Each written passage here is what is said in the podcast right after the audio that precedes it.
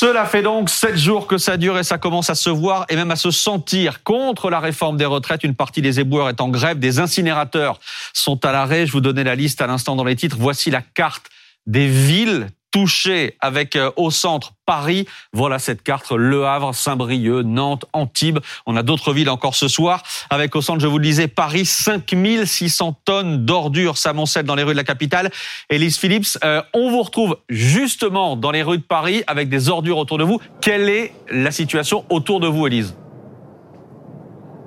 eh bien, écoutez, cette grève des éboueurs qui, vous le disiez à l'instant, dure déjà euh, depuis une semaine. Ça commence à donner euh, des scènes un peu chaotiques dans les rues de la capitale. Regardez, par exemple, ici, on est dans le deuxième arrondissement avec euh, Célia Vallée et vous pouvez voir ce tas d'ordures qui s'étale sur plus de 6 mètres de long. Les bennes dégorgent, les sacs poubelles jonchent le sol sur plusieurs mètres. Juste en face, vous avez encore d'autres ordures qui sont qui, qui ne sont pas très loin. On est en plus dans un quartier assez commerçant ici avec des restaurateurs, des épiceries. On a pu discuter justement avec ces commerçants cet après-midi et même si certains nous ont dit euh, comprendre les raisons de la grève des éboueurs, eh bien ils espèrent que cette situation ne va pas durer euh, trop longtemps parce que ça commence à poser des problèmes d'hygiène, des problèmes sanitaires.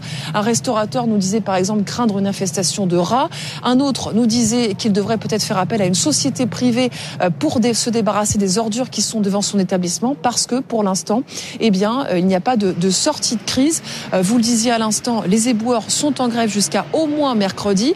Les employés de trois sites d'incinération aux portes de Paris euh, sont dans la même situation. On rappelle les raisons de cette grève, c'est bien encore une fois la réforme des retraites, puisque les éboueurs pour l'instant peuvent prendre la retraite à 57 ans en raison de la pénibilité de leur travail. Si la réforme est votée, ce sera 59 ans, et ça, ça ne passe pas euh, chez les éboueurs. C'est donc pour ça hein, que cette euh, grève dure depuis maintenant une semaine, et il va falloir encore attendre quelques jours pour voir si la situation s'améliore ou pas dans les rues de la capitale.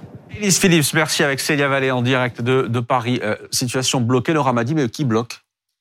Qui bloque eh ben alors c'est l'éternel voilà c'est la grande question. c'est la grande question. Et en fait effectivement à entendre euh, les syndicats qui euh, représentent les, euh, les éboueurs on dit bien que c'est du côté du gouvernement que ça bloque.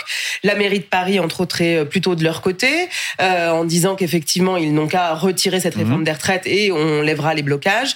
Et de l'autre on est dans une tension aussi au sein de l'exécutif parisien avec des maires plutôt donc Rachida Dati par exemple le maire du 17e arrondissement, euh, qui a saisi euh, notamment le préfet en fait euh, pour réquisitionner des, des, des éboueurs et notamment en fait les sites de traitement, que ce soit mmh. celui de Saint-Ouen, d'Ivry-sur-Seine ou d'ici les Moulineaux, qui sont à ce jour bloqués. Donc là, qui bloque, c'est un peu le fait la poule, hein, mais évidemment la réforme des retraites, il fallait bien s'attendre et on était prévenu que les blocages ne seraient pas que dans les transports en commun. Ben on en voit la preuve. Ce sont, ce, sont effectivement ces travailleurs de première ligne. Je hein, sens qu'Antonin André va, trancher, va entre l'œuf et la poule. Non, mais j'ai une réserve, moi. C'est-à-dire qu'Anne Hidalgo, elle est solidaire de cette grève. En mmh. réalité, on peut aussi faire appel à des sociétés privées. Elle fait le choix délibéré de ne pas faire appel à des sociétés mmh. privées. Logique. Oui, enfin logique, oui et non. C'est-à-dire quand on est maire de Paris, qu'on est maire d'une ville, est-ce qu'on fait passer d'abord ses fonctions de maire, c'est-à-dire assurer l'hygiène, euh, mmh.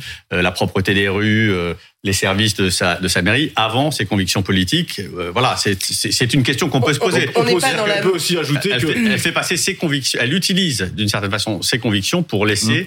Mmh. Euh, mais au petit jeu, au petit jeu qui est en train de se, se dérouler, parce que là on a l'impression maintenant que tout à coup le transfert sur un Hidalgo va très très vite se faire et assez facilement. On, sait ce qui se passe en général dès que la mairie de Paris est dans une mmh. polémique c'est que à ce petit jeu-là, il y a aussi le gouvernement et l'État qui risquent d'avoir aussi sa propre responsabilité parce que les réquisitions, bah, il n'y a pas de réquisition. Mhm. Là maintenant, ça peut, ça tourne quand même un peu euh, d'affaires sanitaires, donc euh, euh, potentiellement des dangers. Bon, bah, il faut, il faut débloquer les, usines d'incinération et, mais, on est quand même sur une corde un petit peu difficile hein, pour le camp d'Anne Hidalgo à Paris. elle soutient le retrait de cette réforme des retraites, réquisitionner en fait et faire en sorte de retirer ces 5400 tonnes. Je parle sous votre compte. 5006. 5006 ce soir dans les rues de Paris, ce serait finalement une forme de, une, manière de casser la grève. on n'est pas, on n'est pas dans la de l'État. Euh, oui, oui, non, mais justement, c'est ça qui est intéressant, c'est ce que vous disiez à l'instant sur euh, la nécessité effectivement que le préfet, dans ce cas-là, prenne ses responsabilités. Quand Benoît Payan mmh. saisit justement, euh, enfin, et demande en fait l'intervention de sociétés privées dans le cadre de la dernière grève qui a eu lieu à Marseille, on n'était pas du tout dans le même contexte mmh. avec cette réforme des, des, des, retraites, en fait, qui, dont le, mais, mais là, je parle sous le contrôle de Monsieur Eh ben voilà, l'objectif étant quand même de bloquer le pays. Enfin, ce serait malvenu de la part d'Anne Hidalgo, de, du camp de la gauche, en fait, de casser cette grève, entre guillemets. Jean-Claude Mailly. Oui, non, bah, même si c'est pénible, c'est vrai, euh, y compris notamment pour les commerçants, les restaurateurs, etc. Mais enfin, ça rappelle aussi qu'est-ce que c'est qu'un métier essentiel. Hum. Ceux dont on parlait pendant la pandémie, etc. Et euh, les éboueurs en font partie. Je rappelle que c'est un métier dans lequel c'est c'est quasiment c'est du sport, quoi. Hum. Vous avez des rythmes cardiaques qui évoluent énormément, etc. Donc eux, euh, ils sont en grève, bien entendu. Mais ils se prennent deux ans de plus, alors qu'ils sont fatigués. C'est c'est toujours le même problème. Euh, si on travaillait pour euh, qu'au bout d'un moment, ces personnes-là puissent être formées, puissent faire autre chose qu'on appelle de la prévention, mais, c'est- mais c'est pas le cas euh, aujourd'hui. Alors moi, la responsabilité, elle est claire. Hein. S'il n'y avait pas la réforme des retraites, il n'y aurait pas la grève. Ouais. Ah, voilà, ça, On, on a quand même des, des, des deltas euh, sur les décès euh, chez les éboueurs Mmh. de 12 à Et les- 17 ans les par rapport à la les population générale. les égoutiers, Ah c'est ouais, pire, c'est c'est pire. voilà.